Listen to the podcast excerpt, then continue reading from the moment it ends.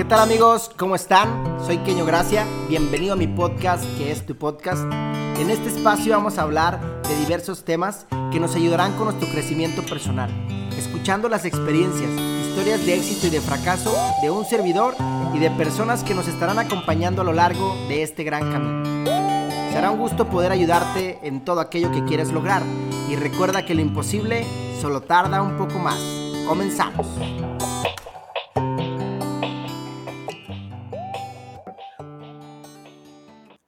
Buenos días, bienvenidos a Despierta Podcast. El día de hoy tenemos un invitado muy especial, como en todos los episodios. Él es Patricio Morelos, consultor político, profesor del TEC de Monterrey y columnista de CNN. Aparte, es amigo mío de toda la vida, pero creo que desde hace tiempo, de un tiempo para acá, nos hemos llevado más porque hemos eh, congeniado en muchas, en muchas cosas que nos gustan. Eh, Patricio, bienvenido. Miqueño, muchas gracias por la invitación, muy contento. Ya teníamos varios meses organizándonos para, para grabar un capítulo y bueno, hasta que se pudo, ¿no? Hasta que se pudo. Te dije Patricio, pero yo siempre te he dicho Pato, ¿no? porque le estoy hablando al consultor político y, y, por eso te tengo que hablar con más respeto, Pato. Pato para los amigos. Pato, pues cuéntanos un poco, ¿quién es, quién es Pato Morelos? Mira, no me quiero meter en temas muy formales me gusta más contar un, poquito de mi historia.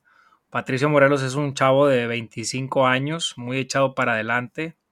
Es el hijo de un sociólogo y de una maestra y esto es importante porque ha formado parte o impactado de manera importante en mi vida, en mi formación. Eh, desde muy niño, muy interesado en todo lo que sucede en el país.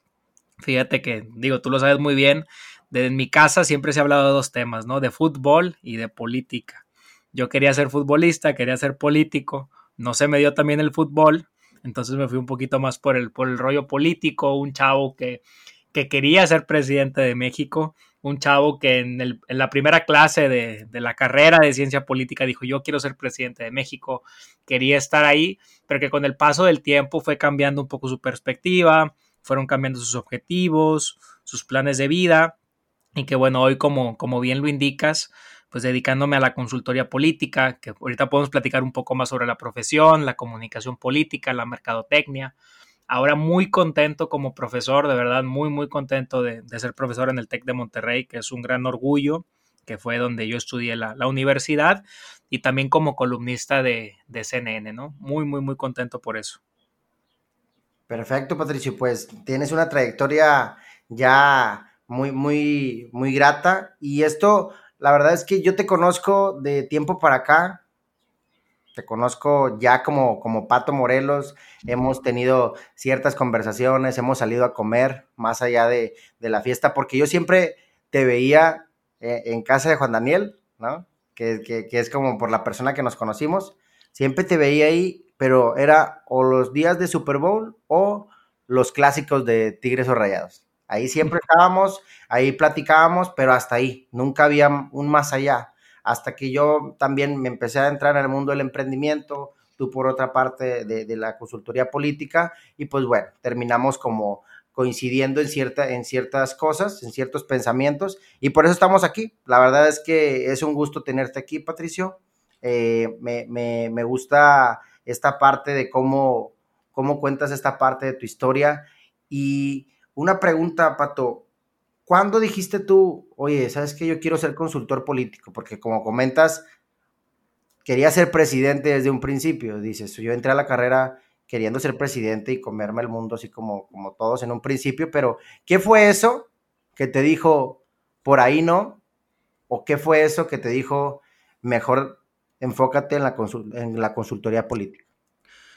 Mira, yo empecé mi presentación diciéndote que soy hijo de un sociólogo y de una maestra, ¿no?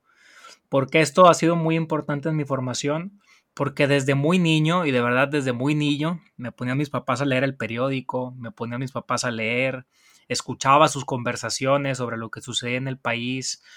Es decir, más allá de, no sé, muchos de mis amigos siempre quisieron ser ingenieros, contadores, como estas carreras que son mucho más eh, famosas, al menos aquí en Monterrey. Yo tenía otra formación, siempre fui el, el niño que le iba bien a la clase de historia, al que le iba bien en la clase de geografía. En el kinder me felicitaban las maestras porque conocía las banderas del mundo. Es decir, tenía una serie de gustos que no eran muy comunes. A veces digo, si soy medio, medio ñoño. Pero a partir de ahí la gente me decía, oye, Pato, tú vas a ser abogado. Tú vas a ser abogado porque eres el que te peleas, el que defiende a los, a los amigos. Y como que se ha generado una imagen de que todo el que se inmiscuye en política es abogado se piensa eso, ¿no? La verdad es que yo jamás pensé en ser abogado, nunca. Eh, nunca me ha gustado el derecho, llevé clases en la carrera, este tema de litigar jamás me llamó la atención, yo siempre fui más enfocado a un tema de análisis, ¿no? Un tema político, de entender cómo funciona la sociedad, cómo funciona el poder, cómo se toman las decisiones, y a partir de ahí yo, yo entré a la carrera de ciencia política. Te platico que el arranque fue complicado porque digo, con mis papás siempre, siempre me han dado un gran apoyo, pero los amigos, ¿no? Conocidos, ¿y de qué vas a vivir, ¿no? ¿Qué hacen los politólogos? Solo dan clases, escriben, eh, hacen libros, pero de eso se vive bien. Sin embargo, yo tenía muy clara mi, mi idea, mi objetivo, a donde yo quería llegar, al menos desde la formación académica. Y sí te lo comento, de arranque yo quería ser político. Eh, muy rápido entré a grupos estudiantiles, a hacer política estudiantil, fui presidente de la Sociedad de Alumnos de, Ciencia Política en el TEC. Y si te soy sincero, yo sí llegué a considerar a media carrera eh, entrar a algún partido político para empezar a militar. A media carrera, yo me voy a España a estudiar una especialidad de posgrado en la Universidad Camilo José Cela, una especialidad en gestión de gobierno y campañas electorales. Entonces yo llego a, Madrid, era la primera vez que, llegaba a Europa, imagínate, 18, 19 años, pero yo estaba llevando cursos con gente que el que le seguía de edad tenía 30, ¿no? Y de ahí para arriba. Entonces yo llego, según yo bien fregón, presidente de la Sociedad de Alumnos del TEC, un chavo de buen promedio, estudioso, y ahí me di cuenta de que ya la toma de decisiones es muy diferente, ¿no? Y que trasciende a lo que vemos en las clases, trasciende a los libros, trasciende a lo que nos dicen muchas veces los, los profesores. Y ahí fue que me di cuenta de que existía una profesión, una profesión nueva, al menos en América Latina, que era la consultoría política.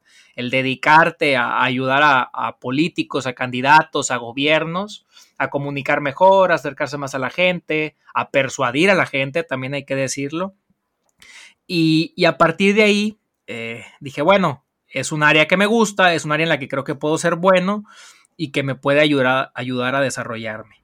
Además de eso, hay un tema personal que te lo digo. Me gusta decir que la política es de las profesiones la más maldita. ¿Por qué es la más maldita? Porque todo lo que digas o hagas va a ser juzgado. Si te compras un reloj, te van a decir que te lo compraste con dinero robado. Si no te compras un reloj, te van a decir que estás escondiendo el dinero que te robaste y que por eso no te lo compras. Es decir, todo lo que tú hagas va a ser cuestionado. Entonces yo reflexionando, decía, yo estoy dispuesto a, llevar esta vida porque me gusta y me apasiona. Sin embargo, yo también aspiro a tener una familia, e incluso es un sueño tener una familia, tener hijos, que yo no tengo por qué eh, limitar la vida de mi familia e incluso no solo de mi familia, de mi, de mi hermano, de mis padres, de mis primos, de mis amigos, yo no tengo por qué limitarla por todo lo que implica estar ahí en la política, ¿no? Entonces, la consultoría política te permite estar ahí, te permite tomar decisiones, te permite estar en la grilla, sin embargo, siempre detrás de cámaras, ¿no? Eh, ese fue un motivo, claro, estoy hablando desde la perspectiva de un chavo de 19 años, ¿no? Ya el, el patricio de hoy es, es, muy diferente, pero así es como comencé en la consultoría política. Muy bien, muy bien, Pato. Eh, me, llama mucho la atención esta parte porque, como dices, en un principio yo lo veía de una manera y ahora lo veo de otra porque tu perspectiva cambió completamente cuando te fuiste allá eso es lo que, lo que yo entiendo. Te fuiste para allá a otra universidad, eh, conociste a, personas mucho mayores que tú, con otra perspectiva, y que aparte eh, estabas conociendo una nueva carrera que, se podía ejercer acá en, América Latina, ¿no? Ahorita, por ejemplo, Pato, ¿tú cuál crees dentro de la política y haciendo estas preguntas más puntuales? ¿Tú cuál crees que sea el problema de la política? Como dices, es una carrera que siempre va a ser juzgada y eso es a lo mejor, como dices tú, la, la carrera más maldita o la profesión más maldita, es una carrera muy juzgada porque como yo, yo te puedo decir, el día de hoy, la mayoría de la gente, y me puedo incluir, yo escucho a un político decirte algo bueno y digo, ay, güey, pues es más de lo mismo. Eh, ahí viene, ay, güey, todos prometen eso. Ay, güey, es que ya va a ser, ya van a ser las elecciones, por eso el güey está regalando dinero. O sea, o está regalando despensas. Ese tipo de problemas que ahora a lo mejor alguien puede venir con una buena propuesta, pero ya por no querer escucharlos nosotros como sociedad, güey, eh, a lo mejor no logramos entender de, una manera objetiva toda esa propuesta, ¿no? Entonces, ¿cuál, crees tú que es el, problema en la política o cuál, como consultor político, cuál crees tú que debería ser la estrategia que se debería usar, güey? Porque a lo mejor se usan o siguen usando algunas, eh, algunos partidos políticos estrategias políticas obsoletas, ¿no? El problema es que los políticos se alejaron de la gente. Es decir, en las últimas décadas hemos visto una desafección total de la gente a la política porque no se sienten representados, porque los políticos se olvidaron de la, gente, porque como bien dices, la gran mayoría de los políticos solo buscan a los ciudadanos en, tiempos de elecciones, se acercan, escuchan, entregan despensas, camisas, se hacen presentes. Entonces la gente entiende que se ha convertido en un mecanismo de votos, es decir, el político me busca cuando quiere mi voto. Eh, a partir de ahí, como te digo, hay un desencanto total, la gente no cree en la política. Y siempre me gusta preguntar a mis alumnos o en pláticas con amigos, oye, ¿qué opinas de la política, no? Pues es que todos los políticos son rateros, son unos huevones, no sirven para nada. Digo, bueno, es que finalmente estamos generalizando. Yo soy de la idea de que la política no es de blancos ni de negros, es de grises. En la política hay gente buena y hay gente mala. En todos los partidos hay gente buena y hay gente mala. En el PRI hay gente buena y hay gente mala. En el PAN hay gente buena y hay gente mala. En Morena hay gente buena y hay gente mala. Sin embargo, hemos, y no culpo a la gente, la gente ha generado, se ha generado una idea de no sirven para nada y por eso no participo y por eso no escucho y por eso no me informo. Pero yo no creo que la gente odie la política. La gente odia la política oscura, la gente odia la política corrupta, la gente odia la política de los despilfarros, la política de, de, los acuerdos en lo oscurito, ¿no? Esa es la política que odia la gente. Pero la gente quiere una política que genere empleos, una política que dé más oportunidades, una política que dé más seguridad. Es decir, la gente hace política.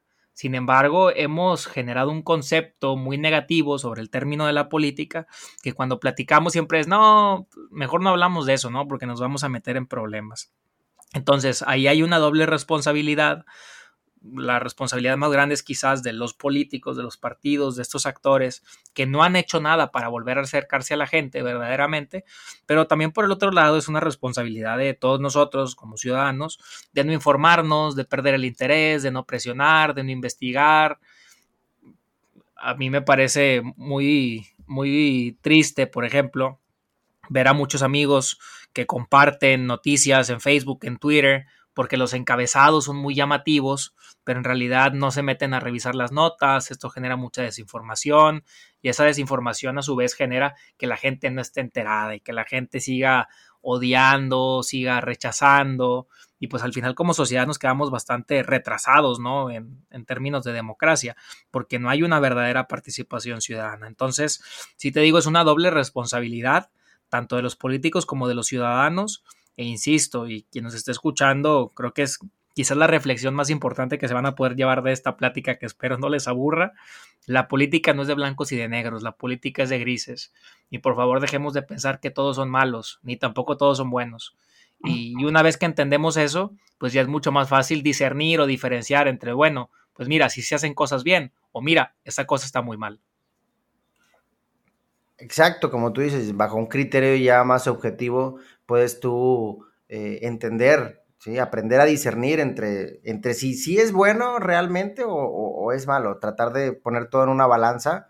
Y, y qué, qué, padre esto que nos cuentas porque es bien interesante lo que mencionaste de, de que los, o los políticos se, se, alejaron de la gente. ¿sí? ¿Cuál crees que haya sido tú ese, ese, o sea, la razón por la que se alejaron, por qué se alejan, por qué vuelven en, elecciones. Tú que, que, llevas toda esta parte de la estrategia política, ¿por qué crees que ellos se alejan y regresan en, elecciones? Ya sé que, que y, lo voy a juzgar y como pensamiento eh, eh, o, u opinión propia es esa, o sea, ya sé que lo hacen por los votos en algún momento, pero quisiera saber por qué se alejan, por qué, por qué no continúan de esa manera? ¿Por qué su interés no siempre es genuino? Aunque sé que algunos sí lo es, ¿no? Me ha tocado conocer a personas que sí. La política tiene muchos vicios, muchos, y podríamos hablar horas al respecto. Sin embargo, eh, creo que no se generaron los mecanismos de transparencia necesarios o de rendición de cuentas que le permitieran al ciudadano como estar en una en un como perros guardianes, ¿no? vigilando. Entonces, entendiendo que, había mucha corrupción, que había mucha impunidad en México, hablando específicamente de México, pues uno hace y deshace a placer, ¿no? Y sabes que no te va a pasar, que no te va a pasar absolutamente nada. Creo que ahí hay, un conflicto, ¿no? Y, está la famosa frase que dice, dale poder a alguien y lo vas a conocer verdaderamente. Entonces, lo típico que se escucha es, pues yo quería cambiar a México, quería cambiar mi ciudad, pero entré y pues como no pude con ellos, me les uní, ¿no? Eh, las redes sociales han venido a cambiar todo. Hasta antes del siglo XXI podríamos decir que la verdad oficial era la que daba el gobierno a través de los medios de comunicación. Los medios de comunicación crecieron al amparo del poder y, y el celular se convirtió en un arma democratizadora. ¿Por qué? Porque hoy no tenemos que esperar a que, a que el periódico nos diga qué es lo que sucedió al otro día, ¿no?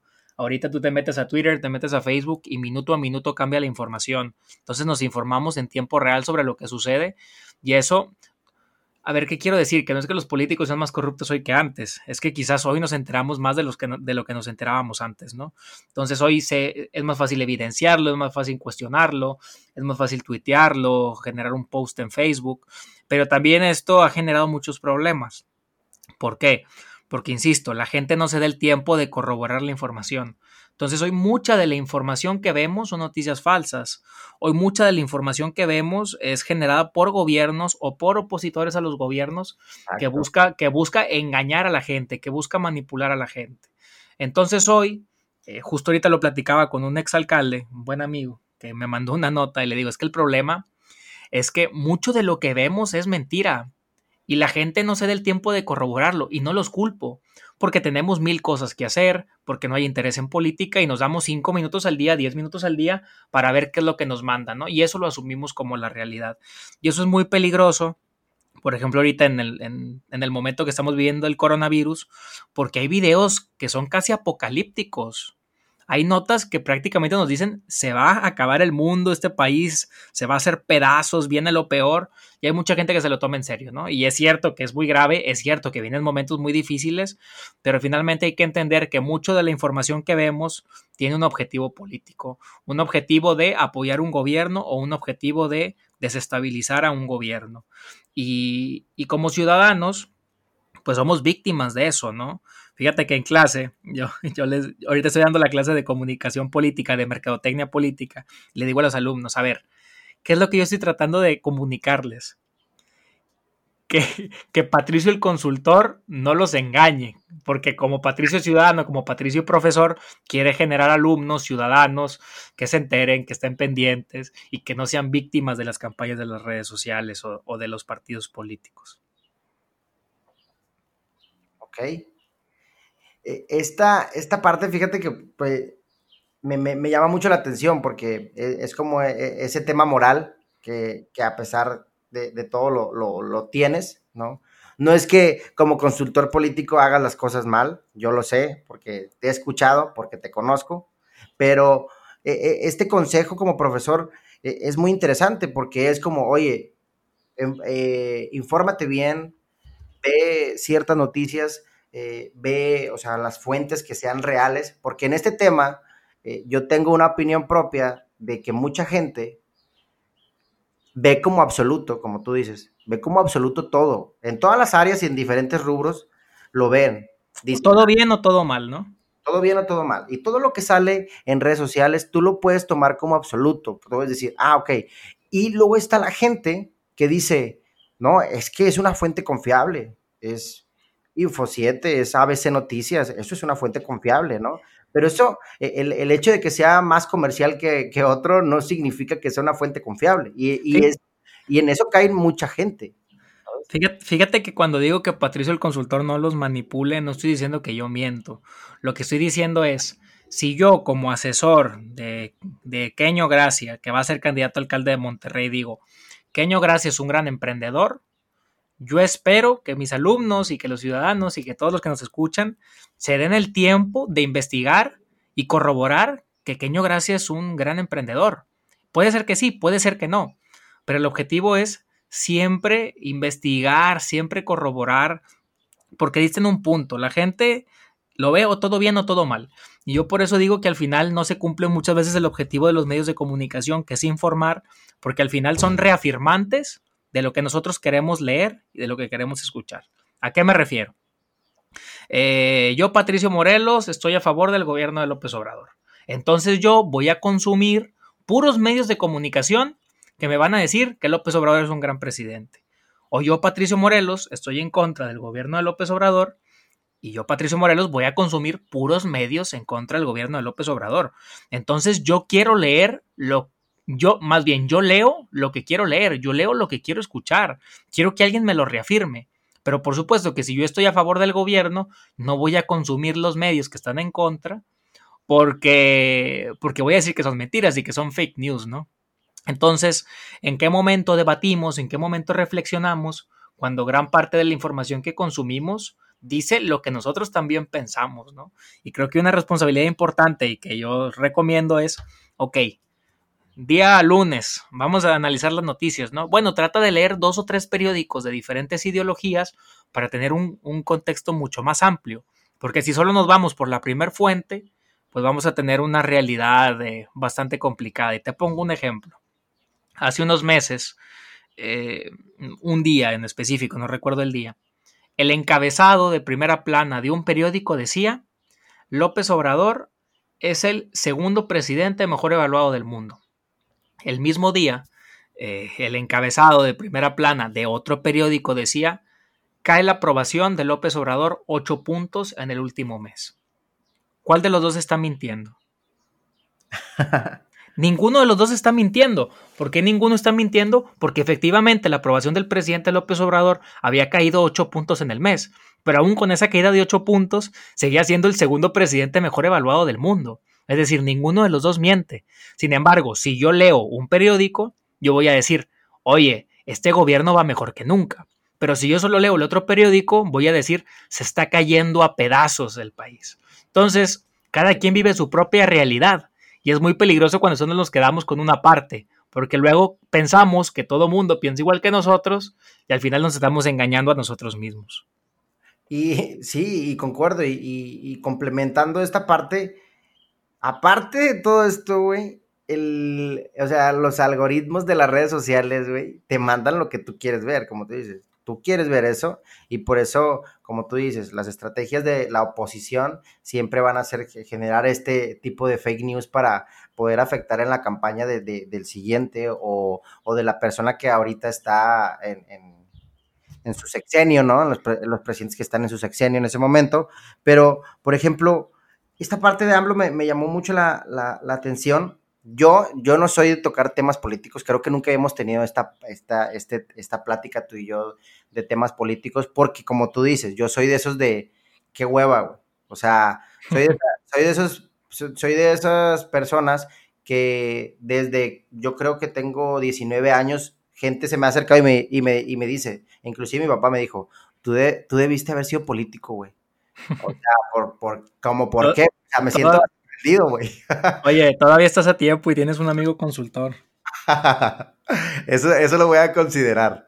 Pero mi papá me decía eso y yo decía, güey, honestamente, no, no, no, güey, o sea, no, estoy cerrado porque estaba cerrado esa parte, no, no me llamaba mucho la atención, no hablaba de estos temas comúnmente porque generaban esta, esta, este debate, esta discusión y al final yo dije, bueno, o sea, puedo opinar de una manera objetiva. Sé cómo funcionan las estrategias por medio de redes sociales, sé cómo funcionan las estrategias de venta que obviamente tienen que, eh, o estrategias de persuasión porque lo aplico en mi empresa, pero sé también que, que las consultorías políticas lo manejan de esa manera. Hay quien lo maneja para mal y hay quien lo maneja para bien, ¿no? O sea, tanto como tú dices, hay consultores buenos y hay consultores malos, como políticos buenos y políticos malos, ¿no? En, este, en esta parte de, de AMLO, ¿por qué crees tú, por ejemplo, que tenemos el presidente de hoy? ¿A qué se debe? ¿Se debe a, a que fue una buena decisión de la mayoría de la gente? ¿Se debe a una buena estrategia de persuasión y de redes sociales o una manipulación de redes sociales o el uso de bots en redes sociales? ¿A qué se debe que tengamos el presidente de hoy? Eh, no sé, quisiera saber tu opinión. Mira, creo que es por dos factores. Uno es el factor López Obrador y uno es el factor de lo que se vivía en México. Sin duda, el mexicano se desencantó, se desilusionó de los otros partidos políticos. El PRI gobernó por 70 años el país y la gente pidió un cambio. En el 2000 llega el cambio y entra el PAN. El PAN estuvo 12 años y la gente se, se desilusionó del PAN le volvió a dar la oportunidad al PRI. Llegó el PRI y la gente se desilusionó, es decir, la gente ya no quería ni al PRI ni al PAN. Cuando hablamos sobre por qué gana Andrés Manuel López Obrador, pues hay que tener claro que México es un país de aproximadamente 120 millones de personas, que de esos 120 millones, 60 millones, la mitad viven en condiciones de pobreza, que hoy estamos en un país en guerra, que todos los días hay muertos, que tenemos secuestrados, desaparecidos, que es un país de pocas oportunidades, de trabajos mal pagados, eh, de, es un país complicado, con condiciones complicadas, ¿no? Entonces Andrés Manuel López Obrador representaba, representa un movimiento que buscaba cambiar todo eso que, las grandes mayorías cuestionaban, ¿no? Eh, Andrés Manuel hablaba de justicia, Andrés Manuel hablaba de combate a la corrupción, Andrés Manuel hablaba de terminar la guerra, Andrés Manuel hablaba de apoyar a los más desfavorecidos, de apoyar a los pobres. Entonces, si el PRI y el PAN ya me fallaron, pues hay que darle la oportunidad a alguien más, ¿no? Y ese alguien más es Andrés Manuel López Obrador. ¿Cuál es el problema? Que si el gobierno de López Obrador no trasciende como un buen gobierno, pues ¿qué le va a quedar a la gente? Porque si no fue el PRI, si no fue el PAN y si no fue Morena, ¿qué es lo que me va a dar? ¿no? Entonces, creo que Andrés Manuel López Obrador llega por un descrédito de la política, se posiciona como un candidato antisistema, no es un candidato nuevo, desde el 2005 podríamos decir que está haciendo campaña desde que dejó ser jefe de gobierno de la Ciudad de México. Entonces llega por un hartazgo. Cuando decimos es que Andrés Manuel, sí es que Andrés Manuel, pero también tenemos que ver qué es lo que hizo mal el PAN y qué es lo que hizo mal el PRI para que Andrés Manuel ganara. Y cuando hablo de que Andrés Manuel ganó, no me refiero a que ganó con un voto más. Andrés Manuel ganó con el 53% de los votos, algo que no se veía en México desde hace muchísimo tiempo. Hablamos de un presidente que, sacó 30 millones de votos, son muchos votos para, para la división de las votaciones que se veían en México. Desde el 97, desde 1997, que un partido no tenía la mayoría en la Cámara de Diputados y de Senadores. Morena la tiene y es una, y es una mayoría abrumadora, ¿no? Entonces podemos decir que aquí se generó un fenómeno de cambio, un fenómeno de cambio que ahorita está en incertidumbre, para mucha gente lo está haciendo bien, para mucha otra gente lo está haciendo mal, pero yo soy de la idea de que el tiempo dirá, ¿no? Y de que el tiempo va a juzgar a todos los gobiernos, a todos los gobiernos los juzga, y creo que todavía es muy pronto como para decir, este gobierno ya fracasó o la cuarta transformación va y ya se consolidó, ¿no?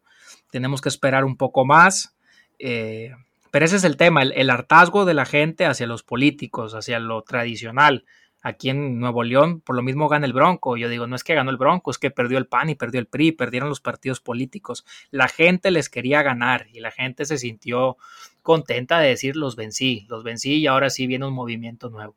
¿Cuál es el tema? Pues ver si esos movimientos nuevos de verdad dan los resultados o si se convierten otra vez en partidos tradicionales y van a tener que llegar nuevas fórmulas, nuevas personas a intentar vender una nueva oportunidad. Sí, no, y, que al final el cambio para la gente es relativo, O sea, para mucha gente eh, el que el gobierno sea mejor es que me den oportunidades, que me den dinero, ¿no? Para otra gente el que el gobierno sea mejor es que la delincuencia organizada termine. Es que, ¿qué es, el, es el cambio? Tenemos que partir de la idea de qué es el cambio nunca vamos a poder tener contentos a todos. No. Hoy la gente critica mucho las mañaneras del presidente López Obrador.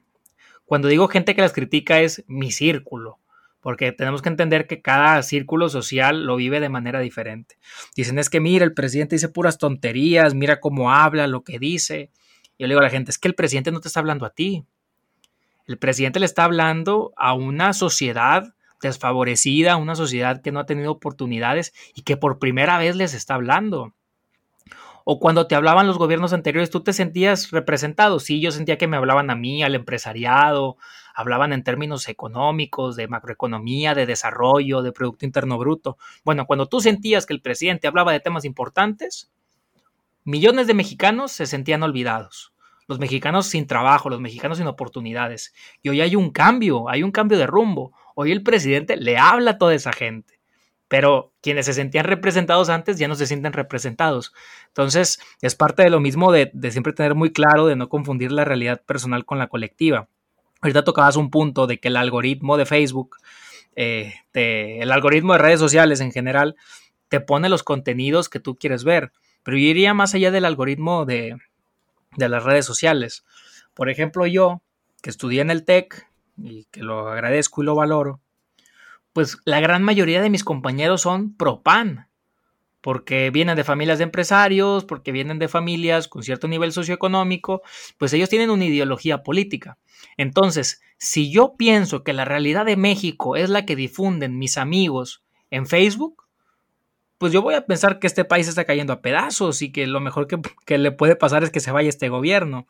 Pero si, por ejemplo, yo hubiera estudiado en otro estado, en otra universidad, quizás en alguna universidad pública, eh, con gente más desfavorecida, de nivel socioeconómico más bajo, pues quizás estaríamos diciendo que por fin tenemos un gobierno que nos representa, ¿no? Entonces, nunca, nunca, nunca pensemos que lo que vemos en Facebook, nunca pensemos que lo que vemos en Twitter es la realidad, porque igual en Twitter, ¿a qué cuentas les das follow?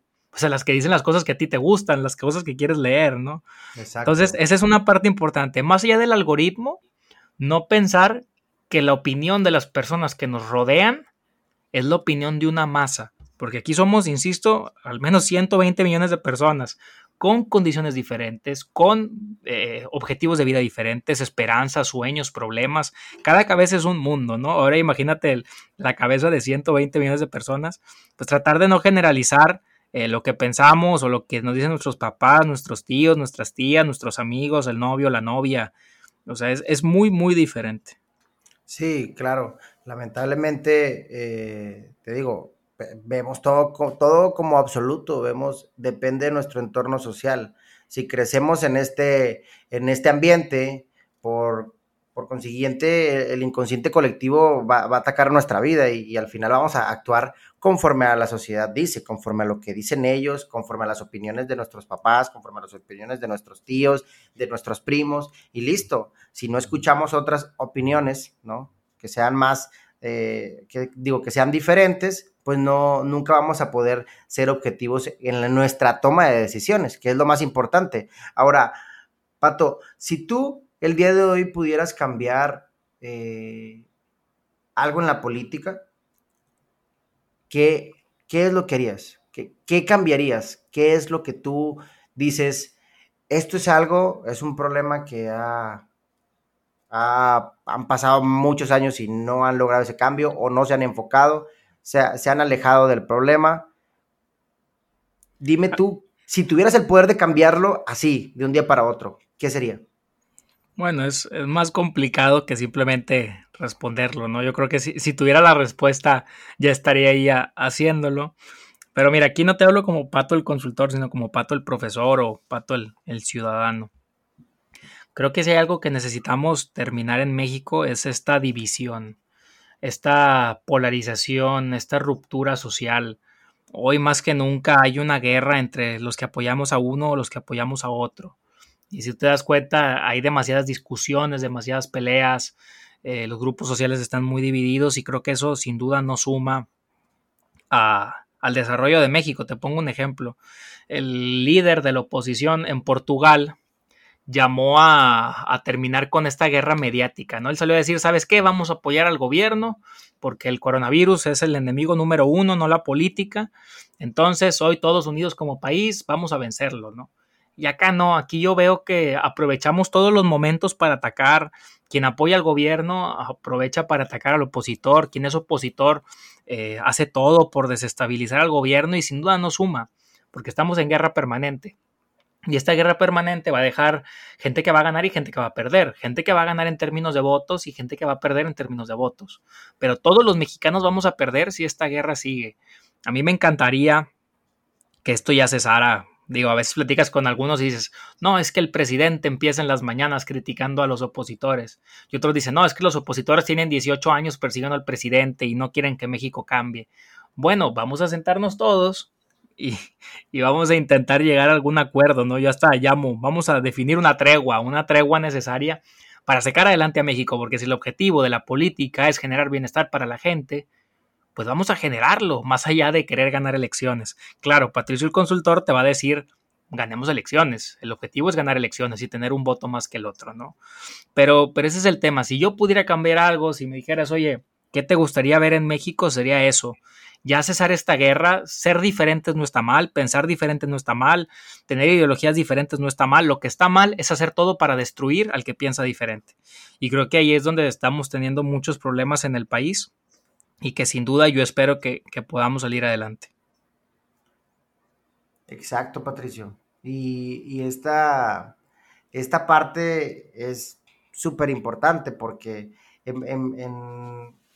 y creo que lo escuché de ti, lo escuché de ti en, un, en un, video que tenías en YouTube que, decía, o sea, el, presidente, o, bueno, la, la oposición está esperando que el presidente se equivoque. La oposición está esperando que el gobierno de hoy se equivoque para ellos poder decir, miren, es mentira lo que iba a ser una cuarta transformación. Y ahora ellos tener la oportunidad de esto. Pero cuando suceda eso, pues ellos ahora van a ser los que están, los, que vayan a ser juzgados, ¿no? Entonces, concuerdo contigo en esta parte de, todos involucrarnos, de todos eh, hacer este acuerdo, de no decir, ¿sabes qué? Empezar a criticar y a criticar y a criticar, no seguir las medidas, porque pues ya, como él dice, ¿verdad? ¿no? Si él dice esto, pues ya no le hago caso porque, porque López Obrador, ¿no? Y yo estoy en contra de, todo lo que diga López Obrador, ¿no? Porque no sirve, porque es un ignorante y porque muchas, muchos comentarios así. Puedes tomarlo así, ¿no? Pero al final no llegamos a ningún acuerdo y no llegamos a ninguna solución,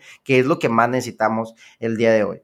Entonces, como e, esta parte, gracias Pato por, por compartirme esto, me, me, de verdad me está nutriendo mucho esta plática porque casi no hablo de política, son, son cosas que yo pienso solamente y, que quizás no tengo ese amigo con el que pueda platicar, tengo esos amigos con los que puedo platicar de política, pero como tú dices, me van a empezar a decir que López Obrador no vale madre, o me van a empezar a decir que López Obrador es lo mejor, ¿no? Y, no puedo escuchar ese tipo de comentarios y, contigo me, me, siento muy, muy identificado porque es muy objetivo todo, ¿no? Todo lo que mencionas. Ahora, eh, ya que hayas, ya digo, ya que respondiste todas estas preguntas que, te hice ahora, me, interesa saber si aún quieres ser presidente de México, si aún te interesaría y dices, en algún momento quizás cambie de opinión. Justo ayer me preguntaban que, que si me veía siendo político. Y fíjate que sí me gustaría participar en política. Y también es por un tema de voluntad, ¿no? Un tema de estar ahí, de tomar decisiones, de poder cambiar las cosas. como consultor lo puedes hacer y hay casos en los que he ayudado a, a, que se resuelvan ciertos problemas. Sin embargo, no es lo mismo, ¿no? Entonces, sí me veo, no pronto, no en el corto plazo, me veo quizás en unos 10, 15 años, no sé, el tiempo dirá. El próximo año puedo cambiar completamente de opinión y quizás dejar la política, la consultoría, no tengo idea pero de que me gustaría, me gustaría, si tú me dices te ves, me veo, pero me veo en cierto tiempo, me veo en 10, 15 años. Y fíjate que yo me veo entrando en política una vez que también yo tenga un negocio ajeno a la política. ¿A qué me refiero? A que muchas veces es muy complicado tratar de generar un cambio desde gobierno cuando tu estabilidad es económica, tu estabilidad familiar depende de eso. Lamentable, lamentablemente aquí en México, si tú votas en contra de alguna iniciativa de la gente que tiene el poder, van a destruir tu carrera política. No te van a volver a ser candidato y eso es muy triste. Entonces, cuando tú tienes hijos, cuando pagas colegiaturas, cuando tienes que tener una casa, cuando tienes una familia, cuando tienes proyectos personales, pues dependes mucho del ingreso, ¿no? Entonces, yo soy de la idea en lo personal de que sí me gustaría entrar, pero también quiero estar ahí no para verlo como un trabajo o no para ver no para verlo como el trabajo que me va a pagar la quincena, sino para verlo como el espacio de verdadero cambio y de trabajo que me va a permitir aportar al desarrollo de mi ciudad, al desarrollo de mi estado, al desarrollo de mi país, ¿no? Entonces, eh, así lo veo yo, pero te digo, el tiempo dirá, esto cambia cada minuto y no sé qué voy a estar haciendo mañana, ¿no? Entonces, vamos a ver qué pasa. Ok, ok, Pato. Eh, esto, digo, qué bien que me lo platicas así, para que me tomes en cuenta para tu gabinete en 15 años. No, y, te digo la neta, ¿no? Porque sería muy fácil decir, pues sí, sí quiero o no quiero, ¿no? Pero te digo, a ver, estas son las condiciones, porque, insisto, la, la política es de las profesiones la más maldita, dice Eleazar, mi socio, que es de los deportes el más extremo, ¿no? Entonces, pues bueno, te digo, si hay interés, pero vamos a ver, e independientemente de que Patricio Morelos entre o no entre a la política, si soy un convencido de que necesitamos más jóvenes en el gobierno, necesitamos más jóvenes involucrados, más jóvenes que estén ahí tomando decisiones, porque esto tiene que cambiar. Sin duda el tema de jóvenes es fundamental en política. Fíjate, hace unos días eh, estaba en un live con una asociación, una cámara de jóvenes políticos, y me hacían al final de mi exposición una pregunta que decía, oye, ¿cómo ves el papel de los jóvenes en la política, no? Todo este rollo. Y les digo, yo lo veo muy bien. ¿Cuál es el problema? Que hoy los jóvenes políticos hacen política más conservadora que quienes ya estaban ahí. Es decir, no sabes cómo me molesta o me decepciona ver a chavos que llegan a la política, chavos de nuestra edad, y se quieren peinar igual, que los políticos, se quieren vestir igual que los políticos, quieren hablar igual que los políticos por un tema de ego. Hoy venimos a decirles esto y esto y esto, cuando la gente quiere una nueva política, una política más fresca, una política más cercana, una política empática. O sea, ¿por qué hablar en términos tan rebuscados cuando podemos ser mucho más cercanos al ciudadano, decir, ¿sabes qué? Ahora sí hay una voz que te representa, una nueva cámara de políticos que quieran hacer las cosas diferentes. Es decir, me parece lamentable que hoy tenemos jóvenes dinosaurios. Siempre se dice, los políticos viejos son dinosaurios. Bueno, hoy tenemos jóvenes que también son dinosaurios. Y jóvenes que llegan ahí y le, y cierran todos los espacios a otros jóvenes, ¿no? Como para mantenerse ellos en, en ese espacio. Entonces, necesitamos más jóvenes, los queremos, pero jóvenes que actúen como jóvenes, ¿no? Y cuando digo como jóvenes me refiero a con nuevas ideas, que quieran cambiar, con mucho optimismo, con, mucha energía, y no jóvenes que lleguen a hacer lo mismo que hacían los de antes, ¿no? Porque pues para eso nos quedamos con los de siempre. Muy bien, e, eso es, un tema que se debe de considerar, definitivamente, Pato, que se debe considerar porque creo que los jóvenes tenemos la oportunidad de ser el cambio ser ese cambio y aparte de la, la ventaja de que tenemos todo al alcance de nuestra mano, ¿no? Poder generar este cambio a través de la conciencia, a través de la empatía que muchos el día de hoy carecen y que eso, la verdad es que se tiene que cambiar sí o sí y esperemos poder formar parte, tanto tú que ya estás dirigido en, esa, en ese punto, como yo como ciudadano o en algún momento como cualquier otro, otra forma de, aportación como empresario, como lo que sea. Y, Pato, hay, hay, algo bien interesante, porque tú y yo nos conocimos, te digo, hace tiempo, pero hasta hace poco empezamos a platicar, me llamaba mucho la atención, ¿no? Eh, me comentaba Juan Daniel, ¿no? Hubo un día que Juan Daniel eh, estábamos platicando y me decía, no, es que Pato me dijo que tú, que, que eras muy bueno y, yo me, me, sentí orgulloso de escuchar eso, ¿no? Decía yo, pues qué padre que una persona como Pato te piense eso de mí, pero al contrario, yo pienso eso de ti, ¿no? Pienso y digo, o sea, a, tu corta edad has generado toda esta trayectoria. Me gustaría que, que platicaras esta historia, güey, que, que yo escuché en un video tuyo, ¿no? Porque aparte de tu amigo, soy tu seguidor, güey, en redes sociales. Soy admirador tuyo, ¿no? Te conozco cuando te has enojado en los partidos de Tigres. Te conozco en, diferentes facetas, ¿no? Y eso es lo importante. Entonces, quisiera saber esta pequeña historia que cuentas tú de cuando un, no sé qué fue, un maestro o que te dijo que, que eras, que eras un mentiroso. Sí, sí, bueno, esta historia me la, preguntan mucho. Y, de verdad es una historia que, marcó mi vida. Suena así, a que quiero quedar bien, pero de verdad me marcó y fue un momento de cambio, porque ya en el último semestre de la carrera, el TEC generó un, una actividad que se llama la semana I, entonces tú tienes que tomar un curso, ¿no? Yo tomé un curso que se llama Cómo tener el trabajo de mis sueños y si te soy sincero, yo el último semestre llevaba ocho materias, entonces yo no quería batallar, ¿no? Yo lo que quería era ya graduarme, dije, bueno, voy a agarrar la, el curso más fácil, me sonaba que era algo de autoayuda, ¿no? Así como habla bonito y que te digan cosas padres y sé feliz, sonríe, sonríe. Total, yo llego y, y prácticamente era un curso como de recursos humanos, ¿no? Eh, te enseñaban a hacer un currículum, a ir a alguna entrevista de trabajo, como a cumplir con todas estas tareas. Entonces, eh, en una parte era hacer un currículum. Mi currículum yo ya lo tenía hecho porque como te comento, a media carrera yo me fui a estudiar a España. Regreso con la especialidad de posgrado en, campañas, entonces yo ya había colaborado en algunos proyectos con algunos amigos, ya había estado en asesorando, asesorando gente de gobierno pues yo ya tenía un currículum medianamente armado, ¿no? Para, para la edad, digo, tampoco quiero decir que era el, el super currículum del mundo.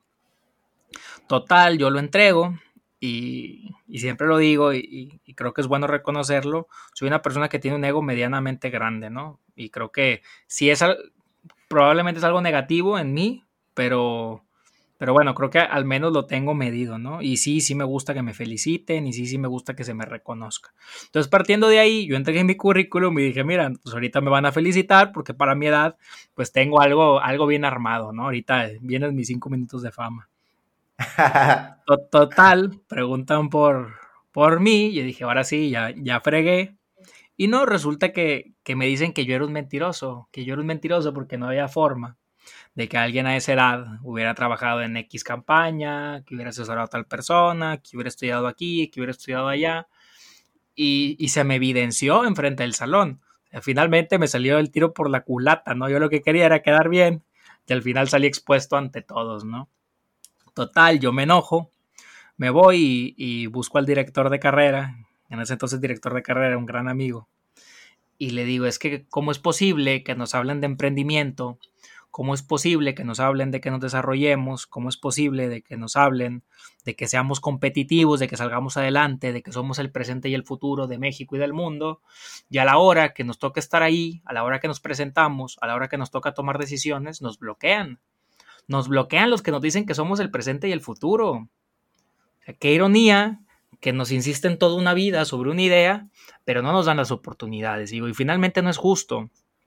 Y no es justo, Queño, porque yo soy privilegiado, porque yo tuve la oportunidad de que mis papás hicieran un esfuerzo para pagarme una universidad privada, estudios privados, en un, gran espacio. He tenido la oportunidad con mucho esfuerzo de ir a estudiar a Europa, de estudiar en Estados Unidos. Y, y aún así, con todas estas oportunidades, con todos estos privilegios que yo he tenido la suerte de vivir, se me bloquean las puertas. Y digo, si a mí me las bloquean, Imagínate cómo le bloquean las puertas, cómo le cierran las puertas a jóvenes con muchas menos oportunidades de las que yo he tenido. Imagínate lo que debe de enfrentar gente, y ahora lo vivo, gente que me manda mensajes por Instagram, que me dice, Pato, ya terminé de estudiar y no me contratan, o estoy por terminar la universidad y no encuentro trabajo, o no me quieren pagar, o me quieren seguir teniendo como practicante, o tengo que dejar de estudiar porque no tengo para pagar y no sé qué voy a hacer y no sé cómo voy a salir adelante. ¿Y qué les digo? ¿Qué puedo yo decirles? Pues si yo quisiera dar consejos de autoayuda, sal adelante, sonríe, sé optimista, ten sueños, eh, come bien, hace, hace ejercicio, duérmete temprano. Pero en realidad no, en realidad la vida es mucho más dura que eso, ¿no? Entonces ahí me marcó mucho el hecho de si a mí me cierran las puertas, que vivo con ciertos privilegios y con muchas oportunidades que agradezco, pues imagínate qué es lo que vive mucha otra gente, ¿no? Entonces a partir de ahí el mensaje es ese, decirle a los jóvenes que la vida no es fácil, o sea, a, diferencia de lo que te dice mucha gente que hace videos, yo soy mucho más pragmático quizás, ¿no? Y nos van a cerrar las puertas, a los jóvenes nos las van a cerrar. Quien nos diga que no, que es el momento de los jóvenes, pues carajo, demuéstrenlo, ¿no?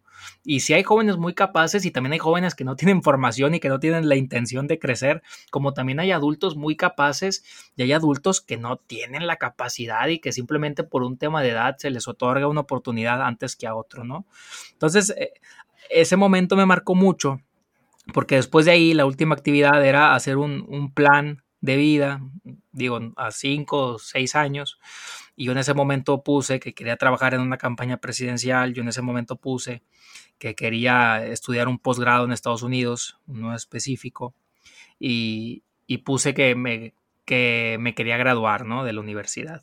Bueno, eso fue en el 2016, hoy estamos a 2020, cuatro años después ya me gradué de la universidad, cuatro años después ya trabajé mucho o poco en, en algún proyecto presidencial y también hace dos días presenté la tesis de la maestría en comunicación política y gobernanza estratégica en la Universidad George Washington, ¿no? que es precisamente lo que puse en, en ese plan de vida. Entonces, finalmente muy contento de recordar la anécdota, es decir, pues finalmente los objetivos se cumplen, ¿no? Se cumplen mientras se busquen, se cumplen mientras pues hagas todo para aguantar el rechazo, para vivir estos momentos complicados. Pero sí te lo digo, yo me siento muy afortunado, me siento muy privilegiado y, ahora precisamente por eso te digo que estoy encantado de ser profesor. De hecho, me encantaría dedicarme únicamente a dar clases, todos los días dar clases, para regresar un poco de esos, de esos privilegios o de esas oportunidades que he tenido, ¿no? Tratar de aportarle a los jóvenes, tratar de tener mexicanos mejor formados en la parte política, mexicanos más interesados en lo que suceda, mexicanos más empáticos, mexicanos que entiendan que que no todos vivimos con las mismas comodidades y, que finalmente el día de mañana que estén en política, que sean empresarios, que sean trabajadores, que sean ingenieros, pues aporten mucho o poco al desarrollo de todos nosotros, ¿no? Sí, definitivamente eso, eso Pato, gracias por, por esto que, que nos compartes. Definitivamente esto te genera a ti ahora un compromiso como profesor, ¿no? Un, que, ya no sea irónico la manera en cómo tú actúas con, tus alumnos. Y esa parte de, me encantaría, por ejemplo, dices, me encantaría poder dar clases todos los días. Eso es importante porque el día de hoy, o sea, esperemos y estoy seguro que eres de esos maestros que, te marcan la vida, que te marcan eh, cierto semestre, que si que si pasan años te acuerdas de ese maestro no por lo mal que te trató, sino por lo que te dejó. Y, eso es, yo creo, lo que tú quieres y eso es lo que estás logrando con, todo esto. ¿Y qué le dirías, por ejemplo, el día de hoy a un alumno que apenas va a iniciar contigo? ¿Y qué le dirías a esos maestros que son maestros solamente porque quizás truncaron alguna, o sea, algún crecimiento laboral, quizás no se desarrollaron bien, no se desenvolvieron bien, y eso es lo único que le toca, que lo ven como un trabajo, un sueldo y ya. ¿Qué, qué les dirías a ellos? ¿Qué, ¿Qué compromiso deberían de tener ellos? Porque al final están en un medio de influencia grandísimo. Miren, en términos prácticos, algo que yo le digo a los alumnos es, planteate las metas pero de verdad busca cómo resolver esos, esas metas, no cómo llegar a ellas. Te pongo un ejemplo en primera persona. Yo tenía muy claro que quería hacer esta maestría. Entonces yo, dos años antes de graduarme del TEC, mandé un correo a la universidad pidiendo todos los requisitos. Entonces yo me aseguré el día que me gradué y el día que se vieron las inscripciones de que yo ya cumplía con cada uno de los requisitos. Y por eso me aceptaron con 23 años. Sin embargo, si yo me hubiera esperado a graduarme para apenas pedir información, quizás no hubiera dado con el promedio, o quizás me hubiera tardado en conseguir muchas de las cosas que, que se requieren, ¿no? Entonces, desde quizás, yo no sé si está bien o está mal, pero yo voy pensando mucho a futuro, ¿no? Es decir, quiero conseguir esto, bueno, ¿qué tengo que hacer para llegar a eso? Entonces voy trabajando pensando en cumplir con, el objetivo. Y, segundo, en el tema de los alumnos, es también esta parte de. Es también esta parte de cambiar un poquito la, la dinámica de, de la escuela. Yo doy clases sobre política y yo le digo, yo doy también la clase de ciudadanía y democracia. Te comento que es la única clase de política que llevan todas las clases, todas las carreras en el TEC. Es decir, puede ser la única oportunidad que van a tener estos jóvenes de formarse políticamente. Entonces yo les digo, a ver, ¿de qué les va a servir a ustedes que yo les di ahorita 10 definiciones de democracia? Yo prefiero que ustedes entiendan cómo funciona el sistema, que entiendan cómo funciona la política real, porque el día que se estén robando los votos en frente de ustedes, ustedes les pueden recitar 10 definiciones diferentes de democracia, pero los votos se los van a robar.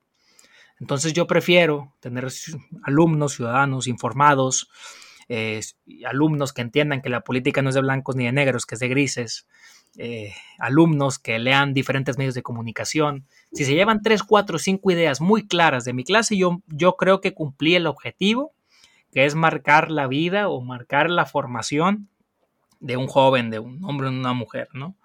Y en el caso de los maestros, me lo acababan de preguntar hace dos días para otro podcast de un amigo ecuatoriano, por toda esta parte de cómo es ser profesor joven, ¿no? Y creo que la educación tradicional está obsoleta. Yo, a diferencia de mucha gente, yo sí creo en la escuela. Yo estoy en contra de todos los que dicen que dejes de estudiar. Sinceramente, yo estoy en contra. Yo sí le veo mucho valor. Yo creo que hay que prepararse permanentemente. Nunca, nunca estamos listos ya para afrontar los retos. Siempre podemos ser mejores. Pero partiendo de ahí, los profesores tienen una gran responsabilidad. ¿Y cuál es la responsabilidad? No querer llegar al salón de clases para que el alumno piense que tú eres más inteligente que ellos. Hoy pareciera que muchos profesores tienen la, intención o el objetivo de que el alumno se vaya de clases con la idea de, ah, mira, qué fregón es este hombre, ve todos los doctorados, maestrías que tiene, pero no le entendí ni madres. Y eso pasa mucho. No, pues este hombre es una eminencia, lamentablemente no es buen profesor, ¿no? La típica de, es muy inteligente, pero no le entendí nada. Sí, no sabe comunicar las cosas. Y yo creo que al final lo importante es que el alumno entienda. Y te lo prometo, Queño, que si al final del semestre la mitad del salón, ojalá todo el salón, se va y dice, pues mira, aprendí estas cinco cosas, qué bueno fue el profesor, ese es el valor que yo le doy a dar clases. Que al final del semestre el alumno me diga, ¿sabes qué, Pato? Me entretuve, aprendí y quiero seguir leyendo más o escuchando más sobre este tema. Por favor, dejemos de dar clases con términos rebuscados. Por favor, dejemos de querer vernos ultra inteligentes, superiores. Creo que, creo que ahí está el reto, como de transitar en esta dinámica de yo soy el profesor, tú el alumno y entiende que yo soy más inteligente que tú. Ah, mi objetivo aquí es cambiarte la vida, es generarte valor, es formarte como una persona más participativa, más, más reflexiva, más crítica, ¿no? Con un pensamiento más crítico. Entonces, yo voy más sobre esa idea. La idea de hablar en términos de los alumnos, que lo entiendan, que se entretengan, que la pasen bien, o sea, la idea no es aburrirlos y que al final del semestre, con que uno me diga, ¿sabes qué, profe Pato? ¿No sabes cómo me gustó la clase? Yo con eso me doy por bien servido y creo que el objetivo está, está cumplido, ¿no? Qué, qué interesante es esto eh, que mencionas porque sin duda alguna sabes lo que quieres, sin duda alguna sabes los objetivos que debes de cumplir y eso, y eso para mí tiene muchísimo valor.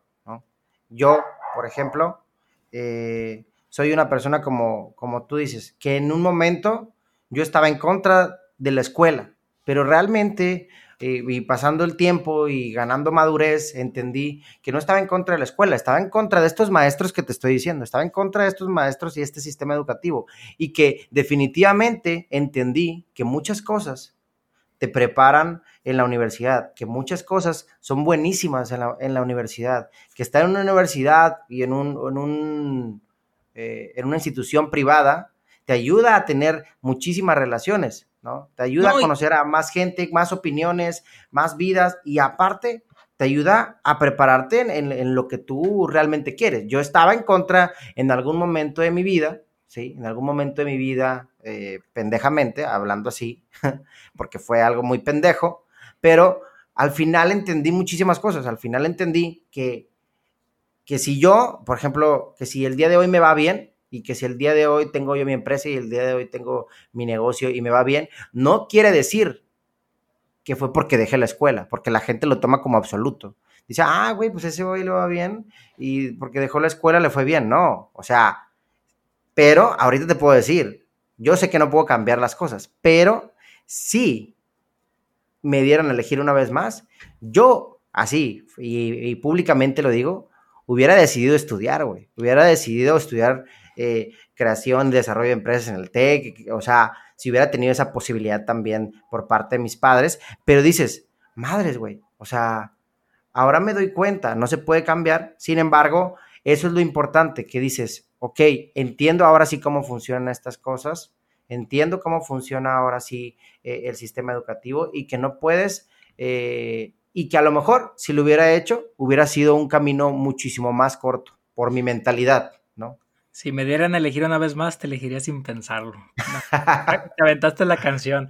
No, sí, completamente de acuerdo. Creo que creo que cada, cada persona es diferente. Tú viviste y tomaste la, tus decisiones en tu momento, yo he tomado otras y, cada quien las toma, pero sí quiero hacer una acotación. E, esto se presenta tanto en universidades privadas como también en, universidades públicas, es decir, eh, creo que ese es otro tema, mucha gente piensa de que solo las universidades privadas son de calidad y creo que no.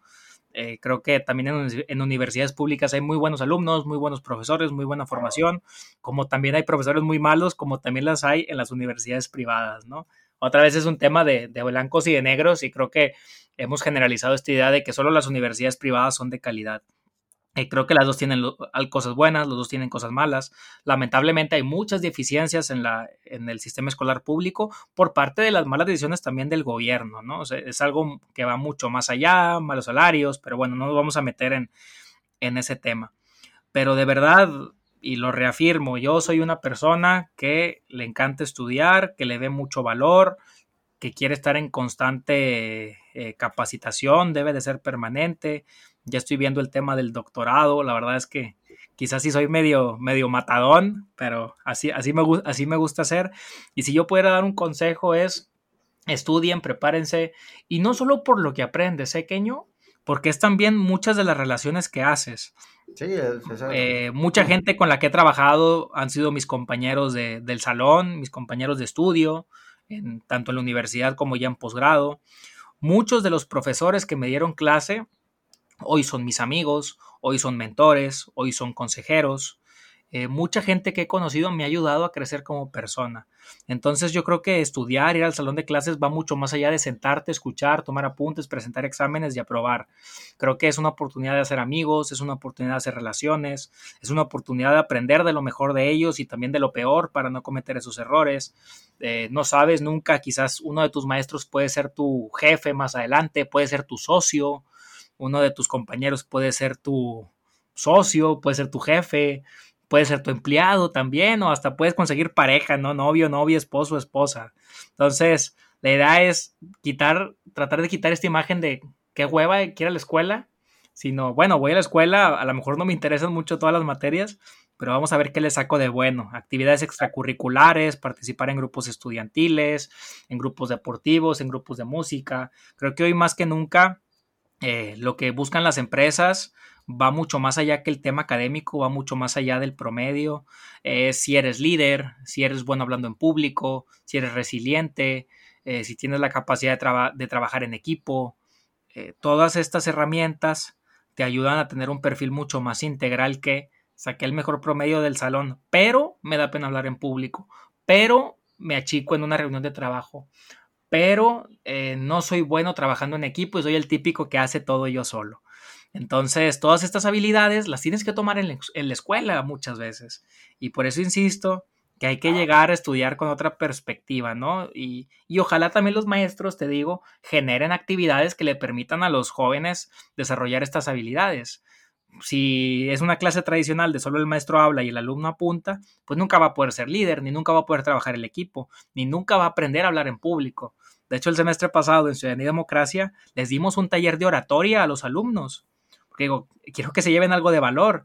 Y me dio mucho gusto y mucho orgullo que hace eh, dos, hace como una semana, dos semanas, me habló un alumno del semestre pasado, José, y me dice, oye, Pato, me tocó ser el orador principal de una reunión nacional de una empresa muy grande y lo hice muy bien. Y hablé muy bien y puse en práctica todos los consejos de oratoria que diste en clase. Bueno, de verdad eso le pudo cambiar el futuro laboral a una persona. Una clase de una universidad que quizás pudo no haber sido la gran cosa. una dinámica. Entonces es lo que te digo que a mí me da mucho orgullo y es por lo que a mí me gustaría dar clases quizás no dedicarme de lleno porque va a ser muy complicado, pero sí eh, mantenerme, porque creo que es una oportunidad que se me da, una oportunidad que quiero aprovechar para ayudar a otras personas a, mejorar, ¿no? Eso, eso es muy bueno, Pato, la verdad. Qué, bueno que quieras ver por, esta parte del, del, cambio, eh, pero empezando desde la educación, porque creo que desde ahí está el problema, desde ahí, el problema de raíz se, ejecuta desde ahí. Y si el día de hoy tuviera resuelta la vida, económicamente hablando, ¿te dedicarías ahí a, ser completamente maestro todos los días de tu vida? Me iría, me iría a vivir a España, porque me encanta España y quiero vivir en España al menos un tiempo. Y sí me gustaría dar clases. Eh, me gustaría mucho, o sea, hay cosas que yo disfruto mucho, como dar clases, como escribir, como leer, me encantaría dedicarme a escribir libros, por ejemplo, pero bueno, creo que ya ha llegado su tiempo, se darán los, los momentos, pero sí, digo, son actividades que yo disfruto mucho y relacionadas al tema de, de mi formación ¿no? y de mi profesión. Claro que me gusta salir con mis amigos, ir de fiesta, comer, ir a salir en general con mis amigos, pero si yo pudiera hacer algo, te digo, me dedicaría a dar clases y a escribir mucho mucho, mucho. Y a dar pláticas también. Disfruto dar pláticas, por eso siempre que me invitan a algún live o alguna transmisión o a grabar un podcast, yo siempre acepto porque lo disfruto. La verdad es que me, divierto. Qué, qué, bueno, Pato, qué bueno. Y creo que, eh, que tenemos ciertas cosas eh, en común y, ya, ya lo hemos platicado sobre eso. Pues no me queda más que decirte gracias por haber aceptado esta invitación. Ya lo sé, ya sé que lo haces con gusto, como me lo acabas de aclarar, pero eh, me siento privilegiado de tener la oportunidad de platicar contigo, de aparte eh, grabarlo en mi podcast, que al final el objetivo es eh, generar cierta conciencia en, en la gente o impactar de esta manera positiva, escuchando historias de de personas completamente diferentes, ¿no? Tanto en la política como en, el emprendimiento, como en todo, ¿no? Al final creo que cumplimos con el objetivo de esta, de esta charla, fue muy amena, fue muy tranquila. Eh, debido a la pandemia tenemos que hacerlo por medio de esta plataforma, me hubiera encantado hacerlo, eh, hacerlo en persona. Y, con un tequila. y con un tequilita, güey, ándale, sí le iba a decir, güey, como, como cuando fuimos a comer con un tequilita, ya más ameno, más tranquilo, ¿sí? Y, ya, al final yo creo que se cumplió el objetivo. Muchas gracias, Pato, por haber aceptado esta invitación nuevamente. Te lo agradezco. Esperemos, eh, espero me aceptes una comida eh, para, para la fotito en Instagram, ¿eh? No, seguro, seguro que sí. La verdad es que yo, yo también te agradezco mucho la invitación. De verdad, teníamos mucho tiempo organizándolo y no se había podido, pero, pero ya se logró. Sabes que tienes en mí un amigo, de verdad. Eh, sabes que también eh, aprecio lo que haces, te, admiro el crecimiento que has tenido en, los últimos años. Y pues ojalá podamos eh, seguir platicando sobre estos temas y ayudándonos mutuamente, ¿no? Para, para seguir saliendo adelante. Aquí nos está escuchando y llegó hasta este minuto. También muchas gracias porque significa que no los aburrimos, que no los aburrí. Eh, pueden buscarme, me pueden encontrar como Pato Morelos en Instagram, en, en Facebook, en Instagram y en Twitter, Pato Morelos, no Morales, porque siempre me ponen Morales. En Facebook me pueden encontrar como Patricio Morelos y pues a la orden, ¿no? A la orden. Y acabas de iniciar tu canal de YouTube también, ¿no? Sí, fíjate que es un proyecto nuevo. Con esto de la cuarentena estoy tratando de reinventarme, estoy tratando de reinventar un poco mi marca personal, lo que hago, los contenidos que genero. y ha sido una buena oportunidad, te digo, para, para organizar cosas nuevas. Entonces vamos a ver en qué resulta. La idea es generar por ahí algunos videos largos, otros más cortos, platicando sobre esto que hemos, que hemos estado revisando, ¿no? La política, qué sucede en México, qué hacen los partidos, cómo vienen las elecciones, las campañas. Entonces, entonces sí, los invito también, me pueden buscar como Patricio Morelos en YouTube y dependiendo de cuándo se publique este podcast, pues ya habrá una o dos eh, pláticas largas, ¿no? Y, pues si les gusta, los invito a que se suscriban, a que dejen por ahí sus comentarios y pues a la orden, de verdad. Súper bien, súper bien, Pato. Pues eh, como escucharon, síganlo en las redes sociales a, a Patricio Morelos. Estás como Pato Morelos, no Morales. Y pues nuevamente gracias. Un consejo último para todas las personas que están viviendo esta situación de cuarentena eh, en, cuanto a la pandemia un consejo nada más, una opinión propia, que, digas, oye, ¿saben qué? Porque mucha gente piensa que todavía es una teoría conspirativa y que nos van a sacar líquido de las rodillas. El, consejo respecto al coronavirus es quédense en casa. De verdad que hay mucha gente que sigue saliendo a la calle y yo lo entiendo, gente que sale porque tiene que trabajar, pero quienes tenemos la posibilidad de quedarnos en casa, de de hacer el súper una vez cada 15 días, de pedirlo incluso por alguna aplicación, vamos a quedarnos en casa y como consejo personal, independientemente a eh, estudien, prepárense, hagan amigos y todo este rollo del que ya platicamos, eh, que, que aprovechen las redes sociales, creo que hoy más que nunca son un canal de venta, Hoy las redes sociales nos permiten darnos a conocer, dar a conocer nuestros productos, nuestros servicios, de generar comunidades, de, generar comunidades digitales de gente que se interese en lo que hacemos y que, manejen su propia marca personal, ¿no? Eh, esa sería mi recomendación. Es algo en lo que yo estoy trabajando, es algo en lo que yo había tenido ciertas deficiencias, pero que ya me estoy enfocando, ¿no? Entonces ese sería un consejo. Aprovechen las redes sociales, pero aprovechenlas bien, no para estar troleando a gente. Está bien ver YouTube, está bien estoquear al chavo o a la chava que nos gusta, pero aprovechenlo también para darse a conocer, dar a conocer sus proyectos, si escriben, si hacen videos, si venden comida, si venden ropa, hagan lo que hagan, aprovechen las redes sociales. Perfecto, Pato. Pues sí, aprovechen las redes sociales y sigan escuchando el podcast de Despierta. Sigan a Pato Morelos, síganme a, mí como Queño Gracia también en Instagram y pues nos vemos el próximo episodio. Gracias, Pato. Esperemos vernos pronto con una carnita asada en casa de Juan Daniel. Claro que sí, muchas gracias y, seguimos platicando. Un abrazo, Pato. Saludos, Saludos. a todos.